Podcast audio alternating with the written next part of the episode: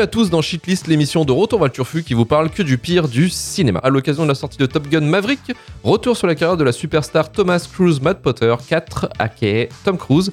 60 ans cette année, 43 films à son actif, dont des films mythiques avec des réalisateurs prestigieux, Collateral de Michael Mann, Eyes Wide Shut de Kubrick, La guerre des mondes de Spielberg, Magnola de Paul Thomas Anderson, Rainman de Barry Levinson et j'en passe. Investi à 800% dans les films où il joue, Travailleur sans limite, l'exemple parfait de la méritocratie, parti de que dalle, rejeté par son père, atteint de dyslexie, il va réussir à construire sa carrière seul et avec un physique ingrat qu'il va retaper au fur et à mesure pour devenir un sex symbole dans le milieu des années 80 avec Top Gun de Tony Scott. Aujourd'hui producteur, acteur invincible et à la tête de la licence Mission Impossible, il pousse les limites physiques de l'être humain en faisant lui-même ses cascades de plus en plus tarées, rester accroché à la porte d'un avion qui décolle, escalader un building à Dubaï, se prendre une tollée en moto à Paris, tourner une scène d'action dans l'espace, rien ne l'arrête. Son objectif Devenir l'icône ultime du cinéma et également des cinéphiles puisqu'en interview il a avoué qu'il allait voir toutes les nouvelles sorties en salle en se déguisant. Et dites-vous qu'il a possiblement vu Épouse-moi mon pote de Tarek Boudali. Et ça, euh, ça c'est beau. Mais derrière cette image de la superstar parfaite que Tom Cruise fait miroiter, Tom Cruise est un homme toxique, colérique, notoire, véritable tortionnaire avec ses collaborateurs, s'ingère dans toutes les décisions de la prod d'un film même s'il ne le produit pas, Dangereux pour sa position dans la secte de la scientologie, avec sa promotion discrète et insidieuse par son statut de star charismatique, elle aide involontaire au nom de la presse qui est carrément complaisante à son sujet avec un gobage de chibre en règle et sans limite. Dans ce podcast, pour contrebalancer les gigatonnes de fleurs que le monde entier lui a envoyées, concentrons-nous sur sa carrière en parlant de ses trois pires films, ainsi qu'un peu de sa carrière de scientologue. Aujourd'hui au programme de cette émission, Cocktail de Roger Donaldson, Mission Impossible 3 de l'effroyable J.J. Abrams et La momie de Alex Kurtzman. Je suis Luc Le Conidec et aujourd'hui pour ce nouveau numéro, je suis accompagné des éminents membres de la shitstologie. Karim Berdia du podcast Le début de la fin. Salut Karim. Salut tout le monde. Et Emmanuel Pedon du podcast Le Coin Pop. Salut Manu. Salut, incroyable intro. Et Marvin Montes du podcast Final 4. Salut Marvin. Bonjour. Alors, euh, on va commencer directement. Quel est votre rapport à Tom Cruise? Et je vais commencer avec Karim. Euh, c'est c'est un- c'est une question super particulière le rapport à Tom Cruise. C'est euh, Tom Cruise un peu comme Céline Dion pour moi. Euh, alors je m'explique. Oh, Mais alors ouais non mais il Il a refait ses dents. voilà. Alors, déjà d'un et ça c'est très important. Euh, de deux en fait c'est le genre de personne sur qui je je vais quand même avoir une espèce comme Céline Dion. euh, je vais quand même avoir objectivement un respect pour euh, bah, sa capacité à. Tu vois je veux dire euh, je veux dire Mhm. ce qu'ils font c'est c'est quand même assez dingue. Y a pas grand monde qui le fait. euh, l'investissement ainsi de suite donc. Bon, bah, un peu de respect, mais deux choses viennent contrebalancer ça, comme pour Céline Dion. Déjà, d'un, en fait, moi, il me touche pas tant que ça, donc je m'en branle un petit peu. Et de deux, même si j'ai pas trop de différence et de difficulté normalement à distinguer le, le personnage de l'artiste, avec Tom Cruise, c'est un peu compliqué. Ce qui, en fait, euh, me met dans une position délicate où je le trouve nauséeux. Mais il y a des moments où il me forge le respect. Et donc, c'est une situation qui m'emmerde parce que j'ai- j'aime bien quand je crache sur quelqu'un pouvoir lui cracher à 100% sur la gueule et j'arrive pas à lui retirer un, un certain certain je sais pas si c'est talent mais ce, ce tout qu'il est quand même qui est assez impressionnant donc euh, c'est un acteur qui m'a toujours euh, mis en difficulté sur ma position par rapport à lui euh, je sais pas trop voilà tu vois c'est même si je le trouve un peu con je sais pas trop Donc, euh, personnage aussi complexe que Céline Dion pour Karim. Manu. Bah écoute, euh, moi, euh, ma position est un peu la même que Karim en fait. Euh, J'ai aussi. Céline Dion euh, Les cascades de Céline Dion. Céline Dion, mais en fait, j'aurais- cité. Vegas ma gueule j'aurais- je, je sais pas qui j'aurais cité. Bah, partons sur Céline Dion, même si j'ai pas grand chose contre Céline Dion en vrai. Donc, euh, bon. j'ai ma victoire ce soir toujours est-il que j'ai aussi, euh, j'ai aussi beaucoup de mal à différencier l'homme de l'artiste. hein, euh, je suis désolé. C'est ce qui fait que Johnny Depp ou euh, Jared Leto, j'ai vraiment beaucoup de mal avec eux. On en reparle très bientôt d'ailleurs, Luc, de Jared Leto. Ouais. Ouais, en tête à tête, Manu, en tête à tête. Mais, mais ils ont un truc en plus, c'est qu'ils sont insupportables en tant qu'acteurs pour moi, ceux-là, et qu'ils cabotinent et que pour eux, être un grand acteur, c'est être un psychopathe dans son rôle. Mais euh, Tom Cruise, euh, je déteste la personne euh, et ce qu'il représente. Par contre, au niveau du taf, en fait, je lui reconnais que c'est un des ac- l'acteur ou un des acteurs les plus impliqués, mais pas en, tant que méthodiste, on va dire, mais dans le l'implication dans le, dans le training quoi. Le mec, il traîne tout le temps pour tout d'un point de vue technique et je reconnais l'effort quoi. Bah c'est comme Karim en fait, il me- ça me met un peu dans une position inconfortable vis-à-vis de mes principes. C'est que j'ai j'ai vachement moins de mal avec ces films et j'ai au- aucun mal à regarder des films avec Tom Cruise parce qu'en même temps dans le jeu, il en fait pas trop quoi. Il sait- il je trouve qu'il sert les rôles plutôt que qu'il essaye de les euh, de les incarner et d'être les rôles. Je sais pas si tu vois ce que je veux dire. Il surjoue pas, quoi. Enfin, il fait Ouais, voilà. caisses, ouais. Il est pas insupportable. Du coup, euh, c'est insidieux parce que c'est un acteur qui passe vachement plus que d'autres, euh, un peu incognito, j'ai envie de dire, euh, dans la fils de puterie, alors qu'il représente des choses qui sont horribles, quoi. Et la scientologie et les- je- ouais, enfin, c'est euh, c'est peut-être euh, bah, en face t'as des mecs qui battent leurs femmes ou des trucs comme ça, donc c'est dur c'est dur de, de dire qui est le plus gros fils de pute. Mais, euh, Mais euh, ouais, je sais pas. Il est, il est mieux placé peut-être d'une certaine façon, mais euh, il mérite tout autant de prendre que les autres. D'accord, donc mieux vaut être scientologue que battre sa femme. Merci Manu. Ouais. Et on va finir avec Marvin. Alors, euh, du coup, Mieux vaut-il euh, Alors- Non, je c'est une question difficile. Euh, non, Ça- dérape très vite ce soir. Euh, Est-ce qu'il faut mieux battre sa femme qu'être scientologue? Je ne sais pas. Mais, mais euh, ce que ce que Tom Cruise a fait avec Katie Holmes, hein, ça, ça vaut, ça vaut, euh, ça vaut des violences conjugales aussi. hein. Mais euh, ça reste un personnage fascinant en fait. On peut pas lui enlever ça parce qu'il a pas d'équivalent dans l'histoire en fait. Enfin, clairement pas. Ah, Après, en plus, la petite précision, c'est que par rapport à l'église de la scientologie, c'est même pas juste un membre random, c'est que non. selon les infos qui filtrent, alors c'est quand même assez opaque comme truc, il est possiblement numéro 2 de la scientologie Mhm. en fait. C'est-à-dire qu'il est possiblement juste en dessous du, du- du leader de- dont j'ai oublié le nom. Peux Euh, le dire après. Ouais, ah bah, je, je me doute bien que c'est prêt, que tu nous vas, tu vas nous arroser de d'infos, euh, d'infos incroyables. Euh, mais sinon, après, en tant que, en tant qu'acteur, en tant que performeur, ça reste quelqu'un d'extrêmement impressionnant. On peut pas lui enlever ça euh, pour deux aspects. Déjà, d'une, c'est ce fameux tableau de chasse qu'il a, qui, qui est sans équivalent. Dire que le mec a tourné sous Kubrick, sous Spielberg, sous PCS, sous Scorsese, sous tout, en fait, sous quasiment tout le monde. Je pense que s'il pouvait déterrer Kurosawa, il le ferait, tu vois, pour, euh, pour la suite des, des sept samouraïs. Et aussi euh, avec ce qu'il est devenu. Déjà en tant qu'acteur, puisque finalement il a commencé en tant qu'acteur un petit peu dramatique de formation sous Coppola et tout ça, puis pour devenir en fait un espèce de, tu sais, c'est le type qui forge sa légende quoi. Dire que Mm. voilà quoi, aujourd'hui c'est ça quoi. C'est il a il a des franchises qui sont à son service, tu vois, genre Mission Impossible, c'est c'est sa franchise maintenant. C'est à lui. appartient totalement. Ouais. Euh, c'est le véhicule de son personnage, de sa légende et et, et voilà, je veux dire, il n'y a pas d'équivalent à ça dans l'industrie, tu vois, ça n'existe pas quoi. Je veux dire, euh, quel est quel est l'autre acteur qui aurait une franchise à son service on va quand même pas citer Vin Diesel et Fast and Furious. Euh, c'est non mais tu vois c'est ça. C'était joliment glissé. Moi, je trouvais ça ouais, très non, mais voilà, très je te l'envoie comme ça. Mais, euh, mais, mais non, mais voilà, tu vois, ça reste un personnage extrêmement, extrêmement intéressant, extrêmement fascinant, extrêmement ambivalent et ambigu, c'est sûr. Euh, mais, mais voilà, moi, je suis obligé de dire euh, qu'il y a beaucoup de choses que j'aime beaucoup. Tu vois, par exemple, la franchise Mission Impossible, je la trouve vraiment, vraiment, vraiment bien, quoi.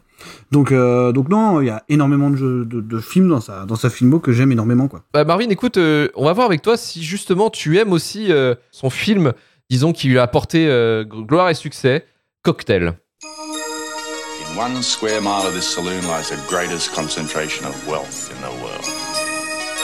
Yes. But how was a bartender gonna get his hands on any of it?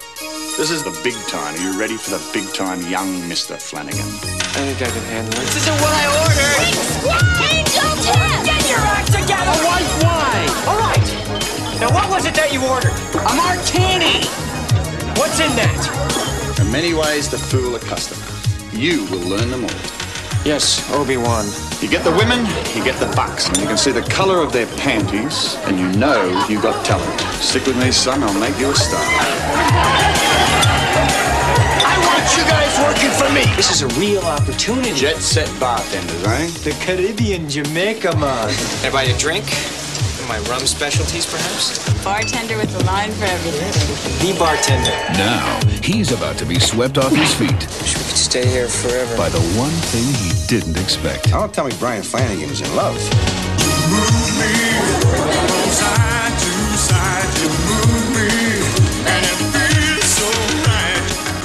Lady's gonna do a number on you, mate. This is more than just a one-night stand. You made a move on her? I'm your friend, you dumbass! I don't have any friends! As of now, that is for sure! Your sexy little smile's not gonna work this time. What the hell is this? That's for you. $10,000. Is that all your daughter's worth? You think I'm letting some bartender walk into my family? I love you. I want to marry you. Throw this bum out of here! You're so hung up on money. See this?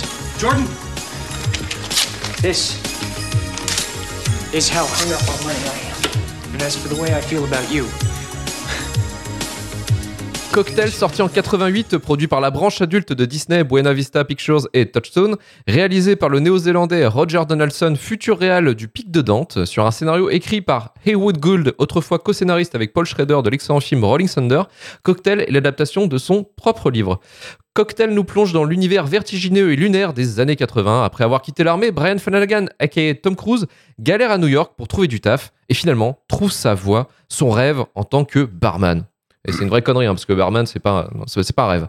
Et à partir de là commence son périple de la vie entre la Jamaïque et Manhattan. Karim, c'est le, c'est le, c'est le membre de notre secte qui a le plus d'expérience en tant que barman. et il va nous aiguiller sur le pourquoi du comment cocktail est dans notre shitlist. Nous, on veut, on veut un point de vue, ouais, l'insider, quoi. Ah ouais, un point de vue de boss. hein. On a regardé Cocktail avec un barman. Alors, mais dites-vous, quelque part, cette, pire introduction du monde, merci les gars, euh, elle a un peu de sens. Quand j'ai euh, quand j'ai remis Cocktail, euh, je l'ai regardé hier. C'est un film que j'ai, je pense, peut-être comme certains ici, beaucoup trop vu dans la jeunesse parce que la vie. Et j'en avais effectivement gardé un meilleur souvenir, mais ça, à la limite, c'est pas ce qui m'a choqué le plus. En fait, quand je relance Cocktail, je sais que je vais regarder globalement un truc qui est pas fait pour moi et c'est un film d'été fait pour euh, choper des meufs sur la plage. Donc bon, tu te dis, je vais prendre ça avec légèreté. Sauf que ce fameux passé de barman, quand tu commences le film euh, et tu te dis, bon, je vais analyser le film un petit peu pour trouver des trucs à dire, ton cerveau va trop loin. Et au début du film, je me suis auto-convaincu que peut-être il y allait avoir une lecture comme quoi, euh, enfin, une espèce de description nauséabonde du milieu de la nuit, du genre, t'étais un jeune avec un avenir et, euh, et plein de choses, et en fait, cet univers toxique de la nuit, de l'argent, de l'alcool et des femmes, et de l'argent et des femmes et des femmes, euh, t'amène à faire des mauvais choix de vie, et d'imaginer, en fait, me rappelant la fin, qu'il allait péricliter en mode, euh, la vie c'est de la merde, j'ai fait des mauvais choix, ce que tu dire. Mais en fait, pas du tout. C'est juste, en fait, l'histoire d'un mec qui a fait comme nous tous à 20 ans, c'est-à-dire qui a pété un câble et qui a décidé de faire barman ou serveur et faire des saisons, et qui raconte Parce qu'il avait pas de bac. Ouais, voilà, et qui raconte en fait euh, ces, ces histoires d'amour sur la plage et qui s'invente une fin euh, parce que c'est mignon l'amour et de faire des enfants et que ta femme soit là enceinte de jumeaux dans un bar complètement enfumé plein d'alcool avec des gens qui vont probablement se battre après. Euh, Place du commerce. Place du commerce. Donc c'est un film qui est déjà décevant sur ce point-là. Ensuite j'avais un autre souvenir, euh, je me- j'avais souvenir en fait que vraiment il fasse vraiment du flair, du flair bar, euh, bartending, c'est super cool en vrai, tu vois les gars qui font des trucs ultra avec les bouteilles. Alors ils en font un peu mais ça casse pas non plus trois culs à un connard, c'est pas si ouf que ça. Alors j'admets quand même que c'est pas évident, Ouais. on leur fait un petit peu, mais euh, c'est pas si impressionnant et il y a surtout le truc pour moi qui m'a rendu le film un peu magique, il y a surtout euh, son pote, j'ai plus son nom, c'est pas très Coughlin. Merci, qui est le mec le plus extraordinaire du monde. Je veux dire, c'est, je sais pas, franchement, il a, il a sa place dans les guignols, mais à la fois, il pourrait être gangster, quoi. c'est, extraordinaire. Il est incroyable. Il a les meilleurs conseils du monde. Et le pire, le pire, c'est digression sur Romain qui nous parlait tout à l'heure de Cannes.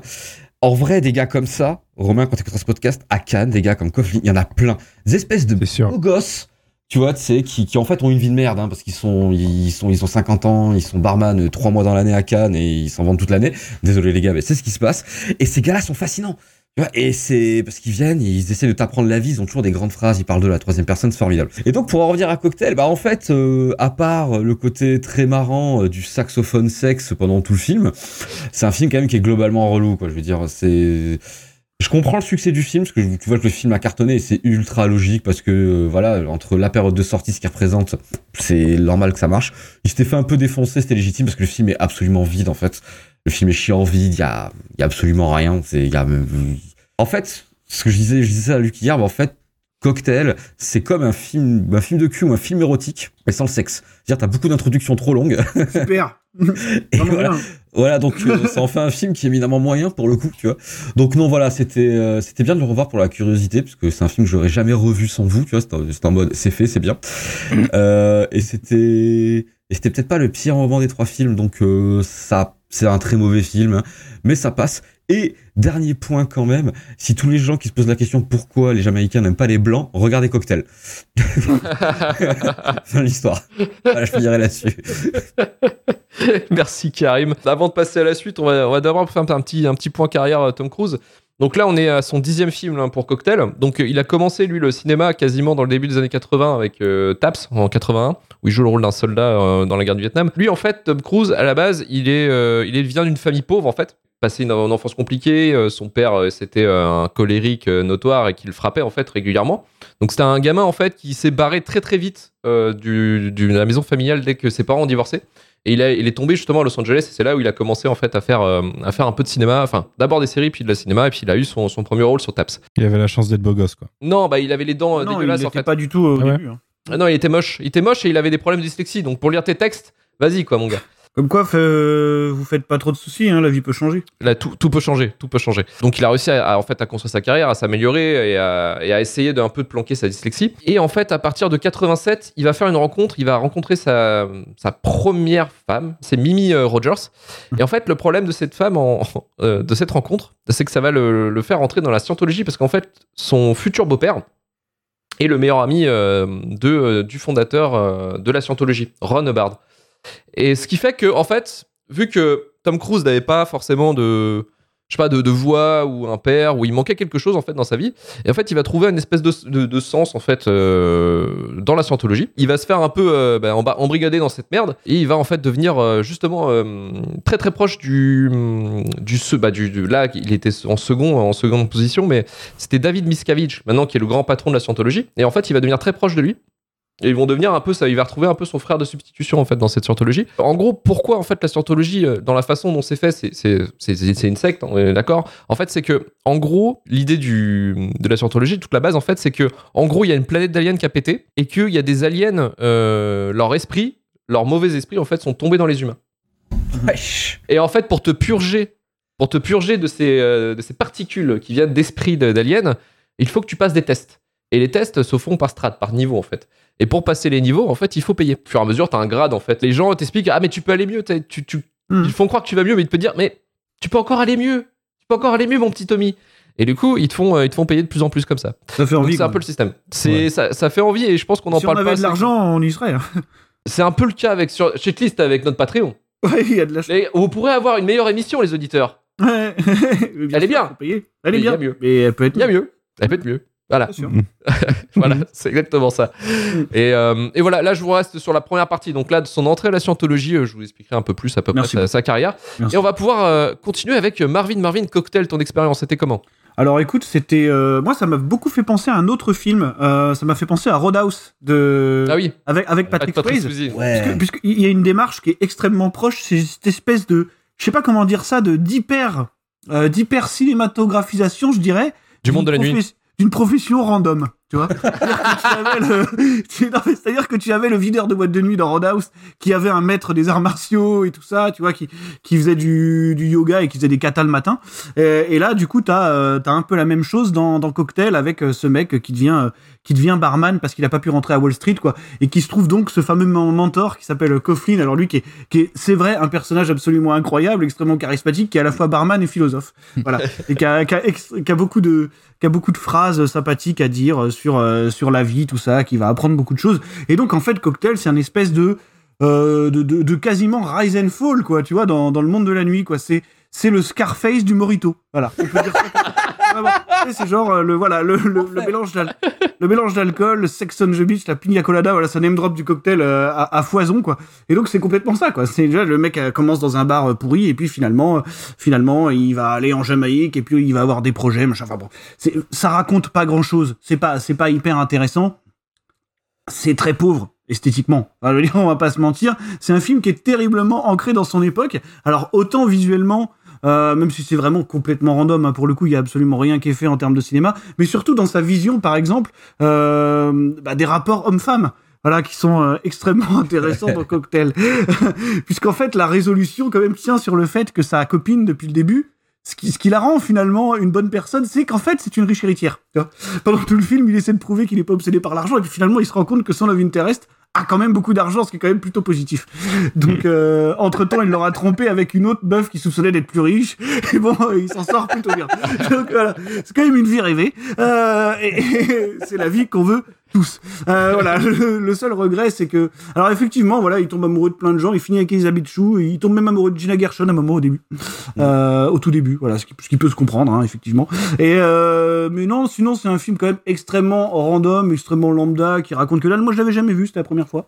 Donc euh, voilà, j'avais échappé à tout ça. Il y a beaucoup de dialogues qui sont hyper intéressants, hein, euh, notamment. euh, Ah, c'est amour, gloire et beauté. Excuse-moi de t'avoir traité de salope, mais je suis une salope. Salope. Euh, Ah oui, ça c'est incroyable ça. ça C'est c'est génial.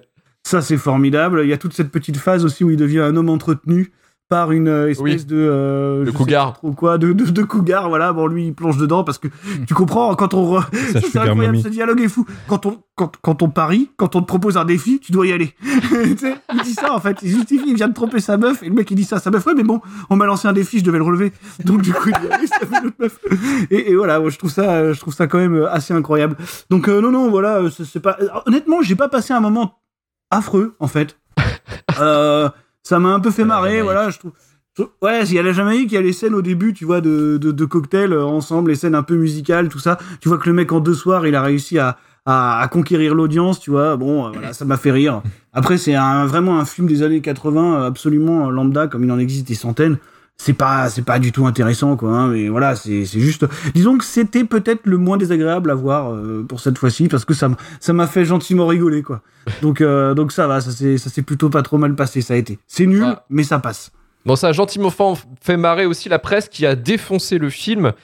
Tom Cruise, Tom Cruise a eu le, le rési du pire. Enfin non, c'est le film qui a eu le rési du, du pire film en 89. Et en fait, Tom Cruise en parle encore comme une sorte de honte en fait. Il, il évite de trop, pas trop parler de ce film. Ouais. Et le, scénari- le scénariste, lui, quant à lui, il a été dévasté par ce film. Il a eu une dépression de deux ans. Suite à- Étrange. Parce que lui, en fait, le, scénariste, il s'attendait en fait qu'à ça suive un peu plus la trame de, je sais pas, ouais, un peu ce que disait Karim, une sorte de critique de la nuit, tu vois, du monde Mhm. de la nuit. Alors, en en fait- critique pas grand-chose. hein. Bah non, parce que c'est un film Disney. Du coup, euh, bah, tout est beau, tout est joyeux, quoi. Enfin, même s'il y a certains trucs qui sont un peu chelous. Et, euh, et par contre, Même le la film, tromperie, c'est bon enfant. Il a tromperie, c'est cool. Ouais. La tromperie, ça se pardonne. Parce que c'est faux, je sais pas, mais en tout cas, euh, c'est bon enfant. Euh, non, non, mais c'est pas ça que je veux dire. Mais... Non, mais ce que je veux dire, c'est que voilà, c'est présenté quand même de manière assez étrange, je trouve. Je trouve- je trouve ça rigolo. Mais En bon. fait, le, le film a eu du succès grâce à sa sortie, euh, disons, euh, estivale. Il est sorti en juillet euh, 89. Et il a donc eu pour profiter un peu de- du sort de, de- de film de l'été, le film qui fait rêver, tu vois. Et en fait, il a pour un 20 millions de budget, il a reçu euh, 171 millions de, de retours. Donc, ce qui est plutôt Pas mal. une bonne OP. Bonne OP. Pas mal en 88 ou 89, ouais. Ouais, c'est clair. Et Manu, pour finir, euh, cocktail, euh, grand délire. Mais écoute, moi, je me posais la question avant de le revoir de est-ce que j'allais réutiliser ma phrase et peut-être en faire une catchphrase de pourquoi il y a que un mauvais film ce soir. Mais non, quand même, on va pas déconner. Alors, parce qu'il faut savoir que moi, je suis comme Karim, je l'ai pas mal vu dans ma jeunesse parce que la vie. euh, on, a, on a grandi à une époque qui n'existera plus. C'est l'époque non mondialisée, euh, sans Internet, où euh, ce que tu connaissais du cinéma, c'est ce qui était dans la vidéothèque de tes parents. Mhm. Et du coup, c'était à taille variable et à géométrie variable selon tes parents, quoi. Mhm. Euh, donc j'ai pas. Même si j'ai l'impression que la VHS de cocktail, elle était un peu chez tout le monde. Et bah ouais, je l'avais et je l'ai- je l'ai saigné comme toutes mes VHS. Euh, et j'avais beaucoup d'affection pour ce film quand j'étais quand j'étais gamin et j'en ai encore en fait. euh, je trouve que le film est pas si mauvais que ça. Euh, il y a, en fait, il est, euh, il, il pousse des trucs aux extrêmes et vous l'avez dit. Enfin, euh, personne, euh, aucun barman n'a un fan club comme ça euh, dans son bar lambda au milieu de New dans son bar pourri, là. Et, et d'ailleurs, euh, depuis quand euh, tous les New-Yorkais boivent que des cocktails et pas de bière, quoi? Enfin, je, je, je ne comprends pas. Mais à côté, euh, je sais pas, euh, oui, en effet, on a l'impression qu'il va raconter des trucs, mais il part pas trop dedans. Mais une des premières phrases qui ouvre le film, c'est euh, quand même, euh, en gros, c'est l'American Dream, quoi. Le mec, il veut faire son million. C'est ce qu'il dit, il veut faire son million. Et tout le film, c'est c'est quoi le plan, comment il va faire pour réussir à faire des thunes, quoi. Mm. Au final, il va épouser, il va épouser une meuf riche, donc. euh, Ouais, voilà. euh, je sais pas si c'était la- la solution idéale, mais. C'est comme si c'était le, le loup de Wall Street qui aurait foiré, quoi. Eh ben exactement, j'allais euh, citer euh, le loup de Wall Street parce que c'est un peu le loup de Wall Street de 88 sans, sans, sans, sans talent quoi. Sans réussite, ouais. Et, euh, et sans, le, sans le côté, euh, bah, du coup il a réussi à Wall Street. C'est le, le loup de Wall Street du pauvre. Donc euh, ouais, c'est c'est bizarre parce que c'est un peu, t'as l'impression que ça pourrait être un téléfilm de, de dimanche après-midi sur M6, euh, J'avoue. tu vois les, les, les espèces de sagas téléfilms cheap euh, qu'on avait, qu'on avait à l'époque quoi. Ça, ça rentre totalement dans le cadre, euh, mais avec des acteurs un peu mieux payés. Alors, il y a Elisabeth Chou, ça pardonne beaucoup de choses pour moi. Mais euh, Moi, je suis plutôt Team Gina Gershon, mais bon, je. ouais, j'ai compris, je sais, je sais. je connais tes goûts, Marvin, j'ai commencé je- à les, à les- à les capter. Quel bâtard. Ouais, en fait, j'en avais un souvenir un peu différent. Je le voyais plus dark, le film. euh, plus. euh, en fait, le, le truc, c'est qu'il a complètement un pote toxique, en fait. C'est son pote qui euh, est complètement toxique dans tous ses conseils et dans tout ce qu'il lui fait, à le pousser à faire des choses qui sont mauvaises, quoi. Enfin, qui sont mauvaises pour lui ou mauvaises moralement. Peu importe, on- on- même en enlevant tout jugement moral, ça fout en l'air à chaque fois tous ses plans, quoi. Et du coup, euh, ouais, du coup, ça fait du rise and fall à partir de ça. Alors c'est marrant parce qu'il y en a un qui qui va monter plus haut que l'autre et descendre beaucoup plus bas. Je me souvenais en plus de la mort de, alors c'est Brian Coughlin du coup, je crois. Mm. Euh, je- j'en avais, j'avais l'impression que ça arrivait euh, beaucoup plus longtemps avant la fin. En fait, je voyais le film plus long que ça. Mm. Et non, en fait, c'est vraiment, ça marque euh, le, le dernier quart d'heure du film, et puis voilà. Mm. Mais euh, ouais, c'est un film lambda, en fait. Moi, j'arrive pas à le détester, il est pas très bon. Il y a, il y a- y a plein de défauts techniques et, et scénaristiques, mais, euh, mais euh, en fait, il est assez inoffensif dans, dans l'idée. Donc, euh, ouais, c'était pas non plus un mauvais visionnage, quoi. J'ai rematé ça ce midi, tranquille. Donc, petite Madeleine de Proust finalement pour toi, Manu? Bah non, parce que j'ai pas tant d'attachement que ça, mais euh, ouais, peut-être que mon attachement que j'avais euh, minimal euh, fait que je sauve le film, alors que ça se trouve c'est plus une catastrophe que ce que, ce que j'arrive à en accepter quoi. Ça marche. Ça marche, ouais, c'est putain un message d'espoir. Et Manu, euh, on va voir sur Mission Impossible 3 justement si tu vas réussir à le sauver parce que parce qu'il va y avoir du taf, il va y avoir du taf. hein. Et on va passer directement à Mission Impossible 3. Qui es-tu? Tu as une. Tu as une femme, une copine? Qui que ce soit, je vais la trouver. Et je vais lui faire du mal. Et ensuite, je vais te tuer, juste devant ses yeux.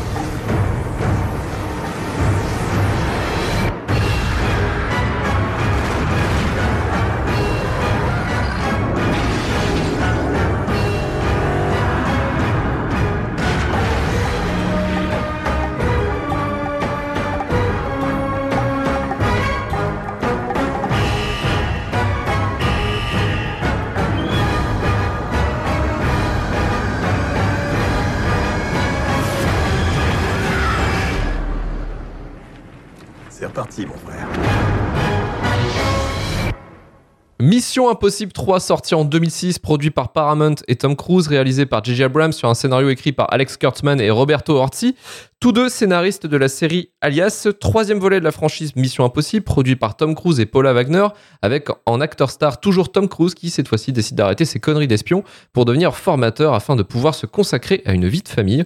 Finalement, il se retrouve à l'ordre de combat pour sauver une de ses étudiantes qui s'est fait capturer à Berlin, mais malheureusement se fait tuer par le méchant Owen Davion, interprété par Philip Seymour Hoffman. Ayant la haine et la rage d'avoir perdu sa meilleure élève, sa mission et sa femme qui s'est fait kidnapper, Ethan reprend ses gadgets pour aller pétave le méchant trafiquant. Après le premier Mission Impossible réalisé par Brian De Palma avec un, je rappelle, Jean Reno en méchant, et le second film mis en pellicule par John Woo avec ses putains de colombes et des bagarres de moto, pourquoi c'est ce troisième volet et non le deuxième qui est notre shitlist ce soir, Marvin? Parce que vous avez fait de la merde. Alors, je vais vous expliquer quelque chose. Euh, non, parce qu'en fait, il faut comprendre le statut de ce film-là, qui est donc ce qu'on pourrait quasiment appeler un reboot, hein, puisque c'est pour ça qu'on fait appel à J.J. Abrams. Euh, c'est quand il faut recommencer une histoire, parce qu'on se dit bon, il sait pas les finir, mais on peut au moins le prendre pour les commencer. Euh, pourquoi est-ce qu'on a besoin d'un reboot? Voilà, la Ok, question. je t'ai attaqué, t'es pas obligé d'y aller si fort non plus. Parce qu'il faut, il faut, contextualiser, c'est pourquoi est-ce qu'on a besoin d'un quasi-reboot de la saga en fait à ce moment-là? C'est parce qu'évidemment il y a un épisode qui est passé entre Mission Impossible et Mission Impossible 3, c'est Mission Impossible 2, donc réalisé par John Woo, euh, qui s'est transformé euh, en désastre, on va dire, euh, non pas artistique, puisque le film est largement, largement au-dessus du 3 évidemment, mais en désastre, on va dire, de production, puisque ça a été une espèce d'immense guerre d'ego entre Tom Cruise qui commençait à dériver vers justement cette espèce d'obsession de forger sa propre légende. Et John Woo qui euh, même si c'est pas une grosse personnalité à la ville ça reste quand même quelqu'un qui artistiquement a besoin de beaucoup de place. Et donc on, sent dans Mission Impossible 2 qu'il y a une espèce de guerre entre les deux. Mm. et finalement ça devient un, un espèce de film de John Woo bah, qui porte extrêmement fort la marque de son auteur et qui ne s'intègre pas, je pense, dans la saga. Si tu prends la saga dans son ensemble, le défaut de Mission Impossible 2, c'est qu'il est complètement à part, quoi. C'est-à-dire qu'il y a des trucs que seul John Woo fait. Voilà, on en avait brièvement parlé, euh, je crois, quand on avait fait le premier épisode et qu'on parlait de Volteface. Donc, du coup, ce qui nous amène à Mission Impossible 3, qui donc est obligé de- d'embrasser cette espèce de démarche de quasi reboot, puisqu'on sait pas quoi foutre en fait de, de la saga et du personnage de Ethan Hunt euh, après Mission Impossible 2, quoi. Mais Euh, ça, ça a galéré d'ailleurs hein, la pré-production de Mission Ouais, il y, Impossible a- y y Fincher à un moment, je crois. Ouais. euh, Enfin, il y a beaucoup de choses. Carnahan aussi. je crois que Ouais, il y a Carnahan aussi. Bah, déjà, déjà, il commençait déjà à se faire sauter de tous les projets, tu vois. et, euh, et je crois que c'est Tom Cruise qui est fan d'Alias. Euh, voilà, qui donc déjà au niveau des goûts, euh, ça doit être un truc de scientologue, ça d'être fan d'Alias.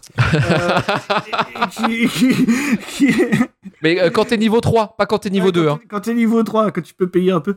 Euh, et, Franchement, les deux premières saisons, c'est bon. Et du coup, il décide Après, de, jugerai de- de- pas ceux qui jugent. il décide de faire appel à, à J.J. Abrams, donc euh, qui signe là son premier film, euh, son premier long métrage en fait. hein. Et d'ailleurs, euh, ça me fait marrer parce que Mission Impossible 3, c'est le tout premier film qu'on ait traité de l'histoire de Final Cut puisque c'était le pire film de J.J. Abrams. Euh, voilà. Il en a fait des merdes en plus. Hein. Quelque part, tout, quelque part, tout se rejoint. Et, et- et en fait, le problème de, de, de Mission Impossible 3, tout simplement, c'est hor- hormis le fait, alors, on parlera du développement scénaristique après, c'est que c'est pas vraiment un film. Euh, c'est que c'est un espèce d'épisode d'Alias augmenté, puisque à ce moment-là, la transition, elle est quand même assez difficile, je pense, et qu'on retrouve absolument tous les tics de pseudo mise en scène de J.J. Abrams. Alors, je vais pas vous parler du lens flare parce que c'est vrai que c'est une blague un petit peu éclusée. Oui, il y a du lens flare, mais c'est pas grave. Moi, c'est un truc que j'aime bien, donc ça va. Euh, par contre, il y a absolument tous les angles de caméra possibles utilisés par J.J. Abrams d'habitude. C'est-à-dire ces fameuses et horribles longues focales pendant les dialogues. Je supporte pas. Vraiment, je trouve que c'est un choix esthétique assez déprimant. C'est-à-dire qu'il y a ces dialogues en champ contre champ avec des visages complètement déformés par les longues focales, c'est filmé de tout près. Qui est un truc extrêmement télévisuel en fait. Tu vois, c'est quelque ouais. chose qui est adapté au ratio de l'écran de télé et qui continue d'utiliser dans Mission Impossible 3. Voilà, qui est un truc que je comprends pas. Il y a ces plans d'introduction sur les villes, ces espèces de plans de drone, tu vois. Et en fait, cinématographiquement, moi, j'y vois vraiment pas grand chose. Je sais que les gens citent toujours le même plan, c'est-à-dire ce fameux plan de grue au-dessus des immeubles, là, tu sais, au moment où Tom Cruise descend. Et c'est peut-être le seul plan cinématographique que les gens ont retenu, quoi. Mais sinon, c'est vraiment ce problème d'avoir, ouais, pour moi, un épisode d'Alias augmenté, quoi. Autant dans la trame euh, que dans la manière de mettre en scène, quoi. Vraiment, je veux dire. euh, Ouais, voilà, je, vois, je vois Alias. D'ailleurs, moi aussi, j'ai vu les deux premières saisons, je crois, peut-être les trois premières saisons, Euh, je sais plus. Et, et ouais, je vois ça, je vois quasiment la même chose, quoi, sur, sur les, sur la manière de filmer les dialogues et sur un autre truc qui m'embête un peu et qui je trouve rentre pas super bien dans le, dans le, dans la diégèse de la franchise, c'est cette espèce de euh, rationalisation, voilà, qui est un truc d'Abrams aussi parfois, euh, normalement dans l'espionnage. Par exemple, si je pense au trope des masques cette fois-ci, la manière dont les masques sont utilisés. Bah, je trouve ça un peu débile, quoi. Tu vois, je veux dire, euh, ce, ce truc-là qui était quasiment surréaliste avant, tu vois, où il suffisait de Mm. mettre son masque pour devenir quelqu'un d'autre. Là, cette fois-ci, il faut se maquiller pendant un quart d'heure, euh, Ouais, ouais. tu vois, faut refaire les détails et tout. Voilà, bon, je, je, je comprends pas très bien ce que c'est censé apporter au propos du truc, tu vois, justement, il y avait, il y avait cette espèce de, de truc qui était vachement cool de pouvoir changer l'apparence et d'identité presque en- à, à la demande, quoi, tu vois. Euh, voilà, sinon, à part ça, comme, euh, comme on l'a dit, euh, le problème de J.J. Abrams, euh, si on regarde l'ensemble de sa carrière, c'est qu'il sait, à la rigueur, c'est un peu le cinéaste du reboot, euh, Star Wars, Star Trek, tout ça, tout ce que vous voulez.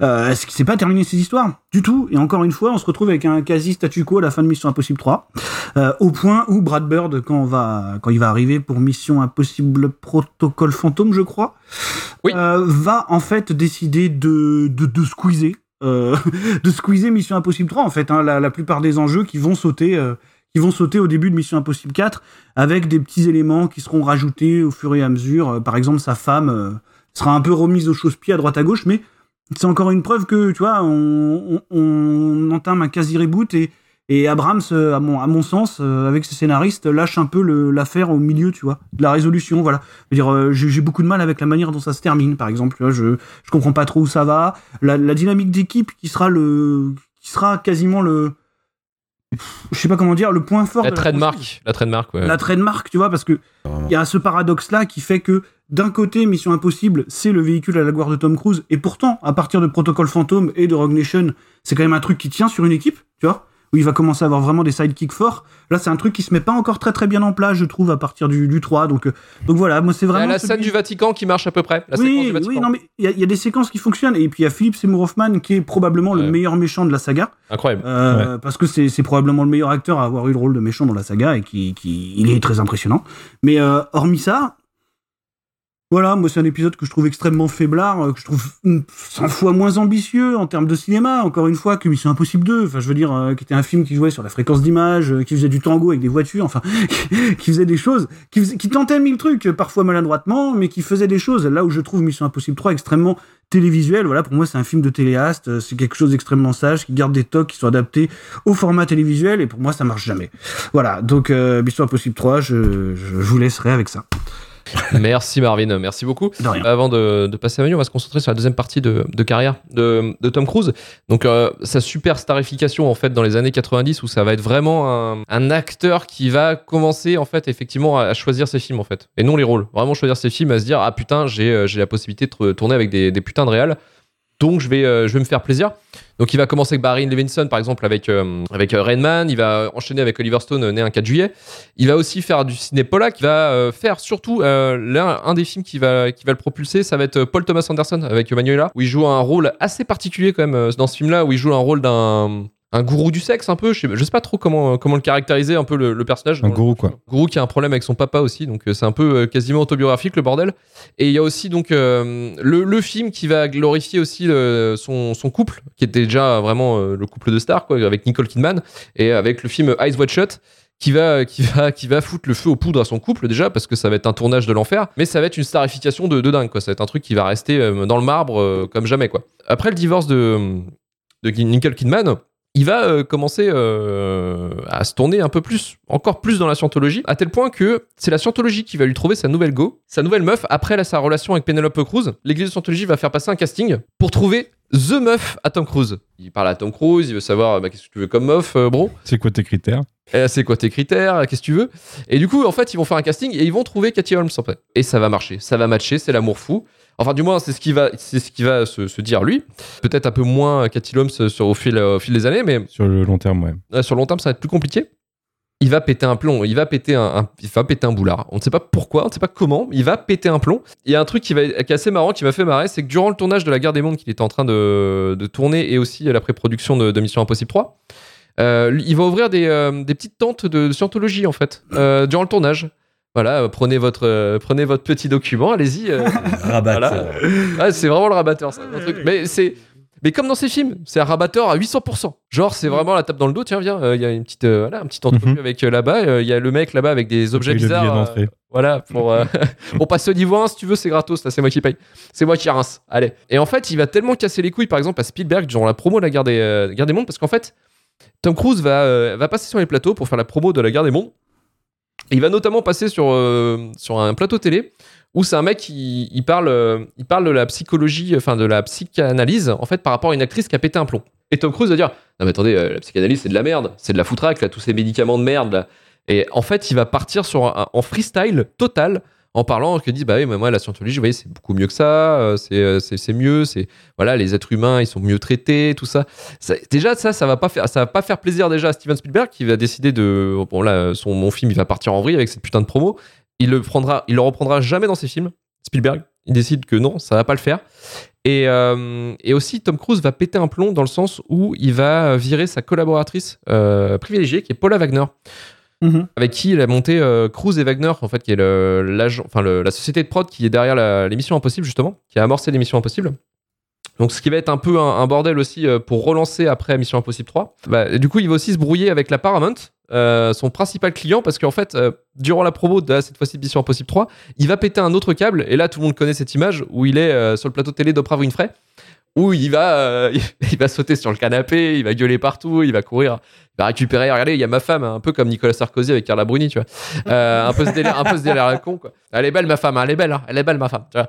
Euh, truc comme ça. Et donc, en fait, ça va, ça va faire chier aussi Mission Impossible 3 qui va, qui va payer le prix, surtout en France. Parce qu'en France, le Mission Impossible 3 ne fera même pas un million d'entrées. Alors que le précédent Mission Impossible 2, qui est considéré, bon, comme beaucoup pour le moins bon, mais qui est quand même bien. Mission Impossible 2 avait fait 4 millions d'entrées en France. Mais attendez, c'est pas fini parce qu'en plus, il est venu en France, lui, pendant la promo Mission Impossible 3, pour aller faire la promo de la scientologie et essayer de la faire passer euh, non plus en secte, mais en association, auprès de Nicolas Sarkozy, ministre de l'Intérieur. Donc il allait faire du lobbying aussi avec Nicolas Sarkozy. Et, et, et pour finir, pour finir, pour péter tout, en fait, il va aussi péter un plomb, il va péter un scandale en face euh, au producteur du show de South Park.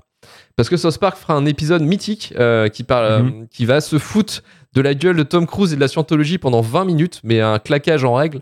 Euh, et c'est un des épisodes, un des meilleurs épisodes d'ailleurs, euh, qui, va, qui va le faire euh, bouillonner parce que c'est vraiment. euh, déjà, ils expliquent en fait ce qui est bien dans l'intelligence de cet épisode de South Park, c'est qu'ils expliquent la scientologie vraiment, mais en montrant en dessin, mais genre en foutant bien, de leur, bien de leur gueule, tu vois. Vraiment, on a au mode absurde. Au milieu des années 2000, ça va être vraiment compliqué pour lui pour remonter, mais il aura réussi plus tard, mais c'est un moment un peu chaud. Et du coup, bah, Mission Impossible 3 est un peu le. Comment dire le catalyseur de tout ça en fait, de toute cette période un peu faux folle de, de sa part et euh, de toutes ces conneries de scientologie quoi. Et on va pouvoir continuer avec bah, justement Manu. Euh, Manu, Mission Impossible 3, pourquoi c'est bien? Pourquoi c'est bien, ouais. Parce que. Bah attends, on est, là, on est dans shitlist, je vais vous dire pourquoi c'est pas bien quand même. Et il faut savoir que moi, du coup, suis, le, le seul Mission Impossible que j'aime pas, c'est le 2. Euh, et je l'aime pas parce que. Mais Marvin euh, explique un peu pourquoi. C'est son côté un peu hors, hors du reste et, euh, et, parfois un peu ridicule parce qu'en effet, il tente des choses et il y a plein de choses que j'aime bien dans Mission Impossible 2. Hein. Ça reste euh, esthétiquement, euh, d'un point de vue réel, un bon film. Et, et le 3, J.J. Abrams, c'est clairement le, le moins bon réel qui est passé sur la franchise. Mais ça avait le mérite encore d'être un, une franchise à réel, à réel à chaque film, ce qu'on a perdu avec Chris McQuarrie depuis. On, verra ce que ça donne sur quatre films. Moi déjà, j'ai beaucoup moins aimé Fallout que, que je ne sais plus comment ça s'appelle le 5. Rogue Nation. Rogue Nation. Rogue Nation, voilà. Mais euh, pour revenir au 3, en effet, Marvin a raison, c'est un, un, un, style, c'est J.J. Abrams, c'est un style de série télé. Il a amené ça à la fois dans le, la réalisation et dans l'écriture. Euh, il reprend ses acteurs fétiches, en plus, on les voit, euh, ils sont là, ils sont euh, dans la famille, où ils sont, euh, où sa recrue, c'est Kerry Russell aussi, c'était Felicity à l'époque. Et, euh, et, et, derrière, ouais, la réal est pas incroyable, mais moi, en fait, c'est le le plot que auquel j'accroche est Philip Seymour Hoffman. Que, en effet, pour moi, c'est le meilleur vilain de la saga. Il euh, n'y a pas à dire, il est, il est glaçant en fait. Il fait pas grand chose, mais il est glaçant dans son comportement et il le joue très bien. Et la scène, la scène de l'avion euh, où euh, Ethan pète un, câble et, et, le met au-dessus du vide, ouais, c'est une scène incroyable. Moi, ça m'avait ouais, marqué à l'époque. On n'a pas, n'a pas le niveau d'action qu'on a depuis on n'a pas, euh, en effet, les équipes, euh, le, la, mise en place d'une nouvelle équipe et d'un nouveau format euh, qu'on a depuis. Mais en fait, je pense que JJ Abrams, il est là, enfin, c'est un producteur principalement, quoi. Il est là pour lancer des trucs et après les laisser vivre. Et, et c'est ce qu'il a fait sur Mission Impossible 3 pour moi. Il, il, commence à lancer des trucs. Alors, en effet, il y a Michel Monaghan mais qui continue à traîner dans la, saga, puisqu'on l'a vu dans le 4, on l'a vu dans le 6. Et, du coup, les scénaristes et les réalisateurs se traînent ça depuis. Mais euh, c'est pas inintéressant non plus d'exploiter. Euh, on, a vu un peu plein de facettes d'Ethan Hunt au fur et à mesure des réalisateurs. Maintenant, on se stabilise un petit peu euh, avec un autre. Et, euh, et, ouais, moi je trouve ça sympa, ce petit passage JJ Abrams, ce côté un peu plus intimiste dans l'intrigue. Avec quand même euh, moi la scène d'infiltration du Vatican. J'aime bien cette équipe en fait. C'est dommage, c'est pas des personnages qu'on reverra, mais euh, c'est une équipe que j'aimais bien. Euh, ouais, franchement, c'est le, le moins bon Mission Impossible avant, avant le 2 quoi. Mais euh, mais ça reste un film correct. Moi, je l'ai revu il y a deux jours et franchement, j'aime toujours. Après, il me semble que quand même l'équipe, il y a une partie qui reste hein, dans les dans les films suivants, notamment Simon Pegg. Euh, qui reste. Ah oui, c'est vrai que Simon Pegg, c'est son premier film. Moi, pour moi, il apparaissait dans le 2, mais non, en fait, il apparaît dans le 3. Mm. Et, euh, et, en effet, et puis euh, Luther, du coup, qui est oui. là depuis, depuis, le premier, même si son rôle, il s'est transformé au fur et à mesure de la saga.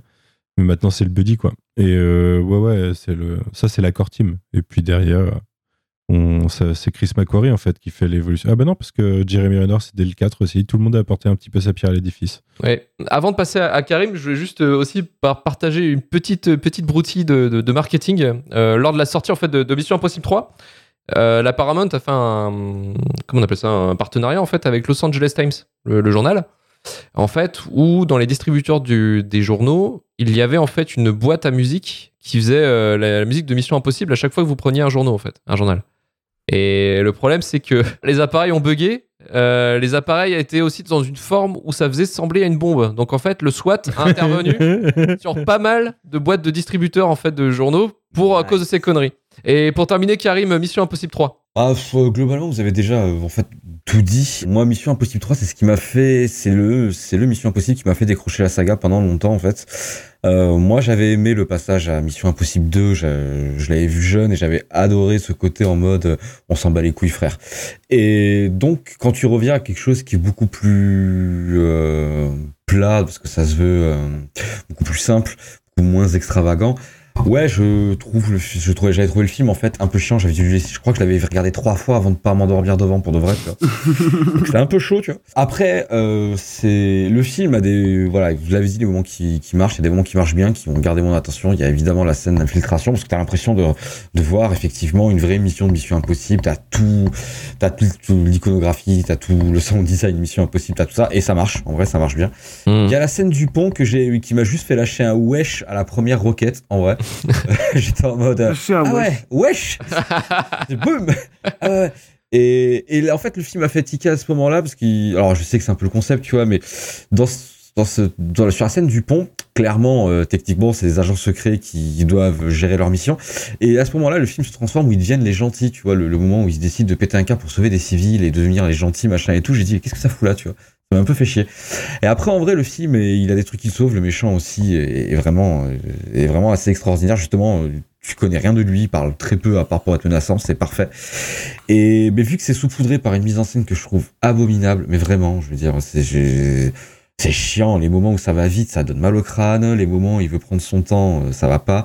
J'ai beaucoup de mal avec la colorimétrie de ce film-là. Moi, la, scène des éoliennes jaunes, euh, j'y arrive pas à comprendre. je veux dire, c'est peut-être, c'est sûrement. Il y a plein de scènes, tu te dis en storyboard, ça devait être cool, en vrai. Sans déconner. Mais euh, mauvais choix quand t'as pris la caméra, quoi. Donc c'est après c'est pas euh, c'est pas si indigeste. Ça fait la durée relative que ça doit faire pour un film comme ça. T'as un peu tout, c'est même plus des gimmicks, t'as as tous les clichés que t'aimes pas, avec des suspens un peu trop longs, voilà. Mais c'est ça reste quand même dans la catégorie du divertissement sur 20, tu vois. Donc c'est quand même pas mal. Et après, c'est. Là, par contre, on rentre quand même dans la catégorie vraiment des films de Tom Cruise où tu peux compter les plans où il est pas là. Ça devient. Et ça, non, mais c'est impressionnant. Ça, Je me- je me faisais la réflexion avec Jess tout à l'heure. Ah, On a réussi à en trouver, tu vois, mais genre en première pensée, c'est en mode, il y a un des plans où il est pas là. Euh, bah non. Si, chez les méchants, quoi, quand, dans, le, dans le bureau de la CIA ou euh, au MI6. Il y a deux, ouais, deux, trois fois. Il y en a, tu vois, mais c'est quand même le film, tu sens que c'est, euh, c'est- on le dit depuis tout à l'heure, hein, c'est sa franchise, son truc, c'est chez lui. Ah, tu le sens qu'il pose ses, ses couilles velues, là, euh, s'il veut, euh, au milieu tout le temps, tu vois. Donc ça rend le film euh, un peu indigeste aussi, un peu par rapport à ça. Marvin? Non, je disais, euh, en plus, à ce moment-là, euh, on, on dit ça, tu sais, quand on dit euh, le nombre de plans où il est pas là, c'est qu'il est pas encore euh, devenu l'icône d'action absolue, du coup, euh, qui, qui va être par la suite, quoi, parce qu'il est presque un peu dans le creux de la vague, en fait, à ce moment-là. C'est vrai. Euh, parce que par rapport à la guerre des mondes, par exemple, je sais plus trop où ça se situe. Est-ce qu'on n'est pas juste après ou juste avant? Un an, 2005, la un guerre an des mondes après. et 2006, ça. On est un an après, donc on est quand même dans un truc euh, justement après euh, après l'histoire chez Oprah et tout, où, comme tu disais tout à l'heure là, où il y a vraiment une assez mauvaise image de lui quoi. hein, euh. Donc il est vraiment dans le creux de la vague et Mission Impossible. D'ailleurs c'est ça qui est assez rigolo, c'est que c'est la franchise qui va vraiment l'aider à se bâtir cette nouvelle image quoi. Mmh. Car à partir de Protocole Fantôme vraiment où il va faire euh, cette fameuse cascade sur le Burj Khalifa là, où vraiment ça ça va prendre le pas sur tout ce qu'il est en fait. Vraiment, c'est à partir de là qu'on peut situer ce moment où il devient euh, Tom Cruise euh, Belmondo un peu si tu veux. Oui. non non mais mais vraiment quoi je veux dire je sais que c'est une source d'inspiration il le cite euh, d'ailleurs clairement donc Tom Cruise Belmondo Jackie Chan tout ce que tu veux où il tu sais il va vraiment devenir cette espèce de héros d'action de performeur qui réalise une partie de ses cascades lui-même parce qu'il est quand même doublé hein faut pas déconner euh, mais qui va prendre le pas sur sa personnalité qui était ultra clivante après la guerre des mondes tu vois je veux dire, euh, La Guerre des Mondes, pour moi, qui est un film vraiment brillant pour le coup, c'est pas parce que c'est tonton Steven et tout ça, machin, mais, mais qui aura été quand même vachement entaché dans la promo par son comportement et par le fait qu'il arrive à se prendre la tête avec Spielberg, qui apparemment est quelque chose de normalement assez impossible. Euh, Mission impossible. c'est un- des rares types avec euh, Roy Scheider, je crois, sur les dents de la mer, qui a réussi à le faire, tu vois. Donc, euh, donc ouais, non, vraiment, ça c'est c'est ça qui est ouf aussi dans cette franchise-là, c'est que c'est vraiment le socle de sa carrière, enfin de la carrière de l'icône qu'on connaît aujourd'hui, quoi. Dire que t'as toujours un Mission Impossible tous les 2-3 ans qui le replace en tant que héros d'action absolu, quoi. Et, et il commence même à le faire à côté. On a vu que il y a eu Jack Reacher à un moment, je parle plutôt du premier. Et, et là, il y a Top Gun Maverick où voilà, il a encore passé un palier en, en conduisant, en pilotant des avions de chasse lui-même, tu vois. Et on attend de voir s'il va réussir à tourner sa scène dans l'espace. Mais, mais je veux dire, euh, c'est c'est fou comme truc, tu vois. C'est vraiment, euh, c'est vraiment fou que cette franchise-là les Ouais, elle l'est amenée au top, quoi, complètement. Tu vois, c'est vraiment des balises, euh, des balises dans sa vie qui sont intéressantes, quoi. Euh, attends, je crois que le tournage dans l'espace est déjà fait. Hein. Ah ouais? Ouais. Avec Doug Ah. C'est c'est un Doug Liman, en tout cas, c'est sûr. Ouais, ouais, c'est c'est Doug Liman, mais. euh, C'était pas l'année dernière En octobre Ah, 2021 ouais, qu'ils entendaient. Mais bon, ouais, c'est, c'est- ils ont fait ça à l'arrache parce qu'il y avait les Russes qui voulaient faire aussi le défi euh, avec un film à la con euh, de, de- de tourner dans l'espace aussi. Ouais, bah. Donc ils ont dit ouais, euh, Elon Musk, euh, envoie une vraiment. navette, envoie une navette là, Ouais. Vas-y, direct. En tout cas, merci pour vos avis sur, sur Mission Impossible 3 parce qu'on a quand même fait un bon dossier sur Mission Impossible 3. Et on va finir euh, cette shitlist avec euh, peut-être. euh, euh, le pinacle, ouais, franchement, le feu d'artifice de la connerie, Des chances, ouais. avec la momie. Qu'est-ce que c'est Je ne sais pas ce qu'il y a là-dedans. Mais c'est resté bien caché pendant 2000 ans. Ce n'est pas une tombe, c'est une prison. Nick D'après les hiéroglyphes, elle s'appelle Amanette. Elle était promise au trône d'Égypte.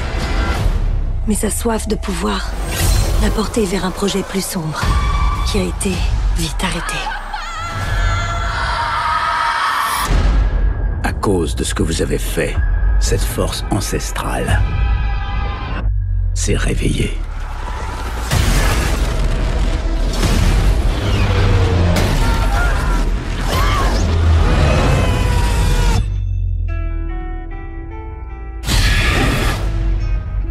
Si vous êtes encore en vie, c'est parce que vous avez été choisi. Choisi Par quoi? Le mal. Le mal suprême. D'après la légende, c'était un être doté de pouvoirs immenses. Aujourd'hui, elle se sert de toi pour les reconquérir. Oh mon dieu.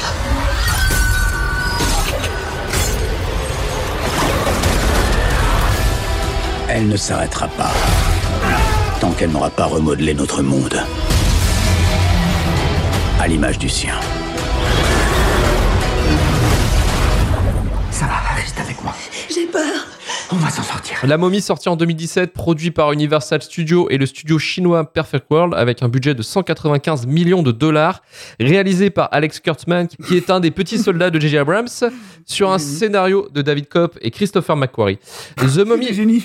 The Mummy raconte l'histoire de Amanette, une princesse de l'ancienne Égypte maudite, interprétée par Sophia Boutella, que vous avez déjà vu dans Climax, par exemple, de Gaspard Noé, qui revient à la vie et déverse sur la planète tout un tas de catastrophes, dépassant l'entendement humain, des tempêtes de sable à Londres, des tornades, des maladies, Elis- Elisabeth Borne en première ministre et Darmanin toujours ministre de l'Intérieur, malgré les accusations de harcèlement sexuel. Mais heureusement, Tom Cruise va sauver le monde et va essayer de fixer un peu tout ce bordel. Véritable tentative de créer une franchise à la MCU avec les Universal Monsters type euh, Dracula, Frankenstein, L'homme invisible. Mais Manu, pourquoi The Mummy est dans notre shitlist aujourd'hui? Bah écoute, bah, déjà tu m'as piqué une partie de mon intro, hein, parce que je voulais parler du Dark Universe qui était cette ah, idée je, croyais, de je crois que tu voulais parler des Elevate Born, mais je... la, la- la fameuse, la fameuse femme de gauche. Connard. Mais euh, non, oui, le Dark Universe c'était censé être cette franchise euh, inspirée par le, le succès du MCU, comme tout le monde a tenté de le faire. Euh, ils avaient déjà tenté trois ans avant avec euh, Dracula Untold, avec Luke Evans dans le rôle titre. 14, ouais. Mm. Et au final, euh, c'était censé être le premier euh, du Dark Universe. Et au final, euh, quand euh, Alex, Alex Kurtzman a produit les suites, il a dit non, ça sera pas dans la continuité. On, on recommence avec euh, la momie. Et le destin a voulu que, euh, que bah, en fait, euh, ils, aient, ils aient abandonné à ce moment-là, puisqu'ils ont fait une grosse merde. Alors c'est intéressant. Parce que euh, moi, je connaissais la momie euh, de, de, de 80, enfin, ouais, 80, ouais, voilà, 99-2000. Et euh, mais je savais que la momie chez Universal avait une histoire. J'ai pas vu tous les films des momies, mais je connais, je connais le, le monstre. 132, le- l'original. Et, euh, et en effet, il y avait du potentiel. Et il y avait un concept tout facile. hein, c'est la Ligue des Gentlemen Extraordinaires. C'est des monstres de la mythologie qui rejoignent et qui font une super équipe pour protéger le monde. Euh, on on l'a eu, la Ligue, en adaptation. Oui, oui. D'ailleurs, c'était c'était pas ouf, on en a parlé. Mais euh, le concept est facile. Du coup, il y avait juste à trouver des acteurs et des bons scénaristes. Et, et ils ont trouvé la moitié de ça. Ils avaient Tom Cruise, ils avaient bon, Johnny Depp. Il se serait- il s'est fait cancel depuis, donc c'était plus compliqué. Il y avait Radia- Euh, Javier Bardem aussi. Javier Bardem en Monstre de Frankenstein. euh, Sofia Boutella était, était là sur la photo, tu vois, du Monsterverse, alors que clairement, dans le film, euh, c'était la, la fin du personnage. Et on, on se demandait ce qu'ils allaient faire avec la momie, justement. Et, euh, et je pense qu'ils se sont demandé aussi, puisque le film, il sait pas s'il doit être une comédie, un film d'aventure, un film d'horreur, un film d'action de temps en temps. Et il se perd au milieu de tout ça. Alors, intéressant parce qu'ils avaient vraiment des, des purs concept art sur certains trucs. Quand on voit la tombe, il y a des plans sur la tombe. C'est, c'est- tu te dis, il y a des concept art assez magnifiques derrière. Euh, Il y avait des trucs intéressants, mais euh, Alex Kurtzman, euh, grand euh, défaiseur de franchise, dirons-nous, euh, il officie pas mal sur Star Trek en ce moment et c'est Oui, pas, le- c'est pas la meilleure partie de Star Trek, euh, Kurtzman. Super euh, scénariste, Kurzman, j'adore. Et, euh, et ouais, ça devient une catastrophe. Alors, le personnage de Tom Cruise, euh, assez euh, inattendu par rapport à l'acteur. À cette époque-là, je m'attendais plus à ce qu'il fasse des rôles comme ça. C'est vraiment, c'est un, un connard, c'est un blaireau. Et puis, il vole. euh, alors, ça essaye de faire un truc un peu plus sérieux, un peu plus contemporain. Donc, bah, c'est en Irak. On a les rebelles qui butent, enfin, qui, qui massacrent tout le, tous les trésors. euh, bah, c'est quelque chose qui existe. hein, Cette scène, elle est incroyable. Ouais, Cette scène. le, le- la, la destruction des, des trésors et des, fin, des, Oui. ouais, des, des monuments, quoi, des monuments de, de l'ancien temps. Ça existe, euh, mais là, du coup, on nous met Tom Cruise pilleur de tombes au milieu, quoi. qui, est un soldat qui, euh, de temps en temps, se fait des petites missions de son côté pour aller voler des petits trésors, justement. Et, euh, et à partir de là, ça devient rapidement n'importe quoi, puisqu'on a une petite scène d'action pour que ça parte en euh, on va trouver la tombe. Et euh, au passage, on a, on a Jack Johnson qui est pas dans son meilleur rôle, hein, clairement, euh, son acolyte du coup. Et la meuf qui arrive, euh, je sais- j'ai oublié son nom, c'est Annabelle Jones ou Non, c'est Annabeth. euh, Annabelle Wallis. Wallis, ouais, excuse-moi. Euh, que je connaissais que de Peaky Blinders personnellement sur les premières saisons. Son personnage arrive, on comprend rapidement ce qui s'est passé avec Tom Cruise, un, et la situation, et derrière ça n'a plus aucun sens. Euh, elle donne des ordres à l'armée. on ne sait pas pourquoi. Elle n'a jamais été présentée comme quelqu'un qui était euh, importante, tu vois. Euh, ça part en Tom Cruise qui se dit euh, attention, il y a une tombe, il y a une tombe, c'est une prison en fait. y a on, lui dit clairement c'est là pour retenir quelque chose de prisonnier. Il le sort direct et puis il se pose pas de questions et derrière il s'en posera pas plus quand il deviendra immortel quoi.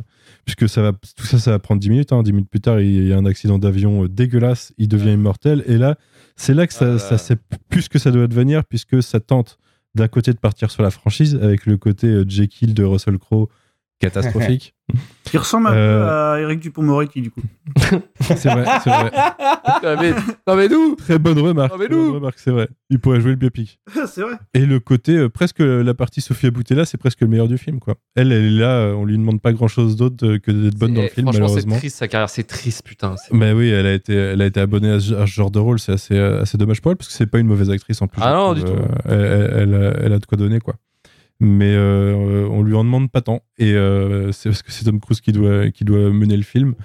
Et, euh, et ouais, ça, vraiment, c'est entre un côté old school, un peu chelou euh, sur, euh, sur l'intrigue, et euh, un côté qui se veut plus contemporain euh, dans, l'action, dans l'horreur. Euh, le film sait pas comment se positionner et fait un scénario catastrophique. Enfin, ça, finit en mi-7 mi-cruise, cette histoire. On sait pas trop ce qu'ils voulaient faire derrière. C'est un personnage surpuissant, je sais pas comment ils voulaient lancer leur franchise.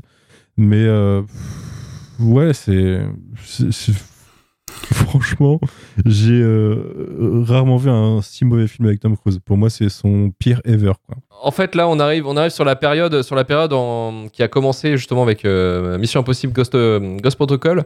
C'est la période Tom Cruise, le producteur star invincible. C'est, euh, tu l'avais déjà un peu briefé, euh, Marvin. C'est vrai que là, maintenant, il a sa franchise star, il a sa, sa- grosse franchise qui est Mission Impossible, qui va lui permettre en fait de euh, de, de briller quoi, de pouvoir faire des performances euh, jamais vues auparavant, euh, de reprendre en fait l'essence quasiment du cinéma d'avant, tu vois, de Buster Keaton et tout le bordel, et d'essayer de faire des trucs, des cascades que ou des images ou des séquences qui resteront dans la mémoire collective comme une espèce de, de, moment waouh euh, du mec qui est en train de faire un truc, un truc de ouf, euh, de capacité physique incroyable. Et après en fait il le fait, il le fait grâce notamment en fait il va s'entourer d'une équipe de réalisateurs et techniciens en fait qui sont efficaces et compétents pas forcément du niveau artistique, mais au moins qui sont malléables en fait. Où tu peux leur dire, bah voilà, tu me suis, euh, voilà, tu, tu, tu te tais, hein, tu, voilà, tu fais ce que je dis, et tout va bien. Donc on a Doug Lingman, on a Christopher McQuarrie, et effectivement aussi euh, Joseph euh, Kosinski, qui est réalisateur du, de- du Top Gun Maverick, et Oblivion aussi, euh, qui était un film de SF. Et ça, c'est pas dans la shitlist. Je Et comprends ça, pas. c'est pas dans la shitlist, non, parce qu'il est, Calme-toi. il est nul. Il est nul, mais euh, sans plus, quoi. Mais mieux que Mission Impossible 3. Tom Cruise, qui est quasiment maintenant une marque, en fait, il arrive, grâce à Mission Impossible ou grâce à des films comme ça, à, à être quasiment résistant face à euh, des tentpoles comme Disney et Warner, en fait. Quand il y a un Mission Impossible qui sort, c'est un événement, en fait. Là, on a les premiers teasings pour, euh, pour Dead Reckoning, il me semble, euh, mais euh, un an avant la sortie du film, quoi. En fait, à la sortie de Top Il Gun. devait sortir cette année à la base, mais. Oui, voilà, il y a eu un décalage. Ouais. Pour le coup, en fait, voilà, c'est devenu une marque, c'est devenu un événement. Le Tom Cruise qui sort, on va tous aller au cinéma parce qu'on va voir un truc incroyable, quoi. Donc, il a réussi à créer ça, en fait. Et ça, c'est déjà assez ouf, quoi. Ah, et puis sur l'émission Impossible, les bandes annonces, elles sont léchées comme jamais. hein. Euh, C'est- Celle, du 6, déjà, elle était incroyable. Mm. Je me la remettre de temps en temps pour voir à quel point elle était bien montée. Et- Et, euh, RIP et là, Twitter incroyable. qui se sont fait bloquer hier. Ouais, pour euh, euh, la bande-annonce qui a Voilà. Stéphane Boulet a été banni pendant une heure, c'était le plus beau jour de ma vie. J'ai rarement vu une bande annonce disparaître aussi vite Et d'internet. en fait, la, Ouais. la question qu'on peut se poser, c'est quand il va réussir, quand, qu'en fait, quand ça va changer, quand va-t-il s'écrouler en fait? C'est la question que tu peux te poser en fait. Je voulais juste passer euh, un petit point aussi sur, en parlant de teasing.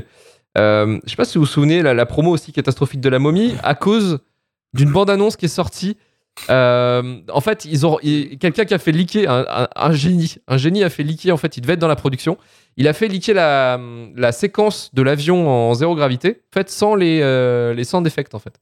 Et donc on se retrouve avec une, une, séquence incroyable. En fait, on entendait aou. Elle est folle. Et vous pouvez la retrouver, c'est un de mes plus grands fous rires des internets. Elle existe encore et de temps en temps, il y a, il y a toujours quelqu'un qui la reposte de temps en temps. Elle est incroyable. Elle est incroyable cette scène. C'est, je l'ai vu un lundi matin, moi, elle m'avait fait pisser de rire, elle m'avait fait, elle m'avait fait ma journée. Mais tu, mais tu sais que tu peux la revoir 100 fois, tu chiales pareil. J'ai revu récemment, c'est de la folie. C'est vraiment, c'est niveau, c'est niveau Wolverine euh, leaké il y a, il y a Ouais. quelques années, tu sais. euh, Avec les effets spéciaux Voilà. pas finis. avec les À jamais dans mon pas cœur. et les câbles sur les épaules de, de Deadpool. De Ryan Reynolds, ouais. Ouais, ouais. Donc c'est, c'est, c'est une bonne vibes. C'est vraiment un, un, un bon, un, Ouais, grosse, grosse vibes. ouais. un bon, un bon sommet de l'humour, quoi. Euh, on va suivre avec Karim. Karim, euh, ton expérience à la momie, c'était comment? C'était très naze, euh, vraiment très très naze. Euh, je l'avais pas vu euh, et j'étais content de pas l'avoir vu. Le film déjà il commence sur un carton, une voix off, du texte, ça m'emmerde. Tu vois, le film euh, en plus Ça, les, car- les cartons, ça l'énerve. Ah ouais ouais non mais déjà tu te dis ça sent le UV Ball avec beaucoup d'argent tu vois. Euh, et t'es pas si loin que ça en fait. Alors pour moi je suis désolé mais je vais dès que j'ai vu la Bobby j'ai pas pu m'empêcher de faire le comparatif avec 899 que est un film que j'aime beaucoup d'ailleurs. Bah, L'intro est très comparable en plus quand ça te Eh ouais. raconte dans le passé comment ça s'est passé, quoi, justement. C'est ça. Donc en fait, le problème, c'est que d'un coup, bah, forcément, je me suis mis cette espèce de voilà de, de calque euh, du celui de 99. Et vu que tu arrives à te dire, en fait, ils ont peut-être essayé de faire un remake de ça un peu contemporain. Donc là, tu dis, bah quelle idée. Bon, fallait faut l'introduire dans un univers. Je dis, ok, d'accord. Quelle idée. Mais alors sur Mais même la transition vers euh, la scène d'après où c'est combat dans le désert, bah, c'est pareil que dans le Suite 99 en fait. Ouais, je suis d'accord. C'était la même transition.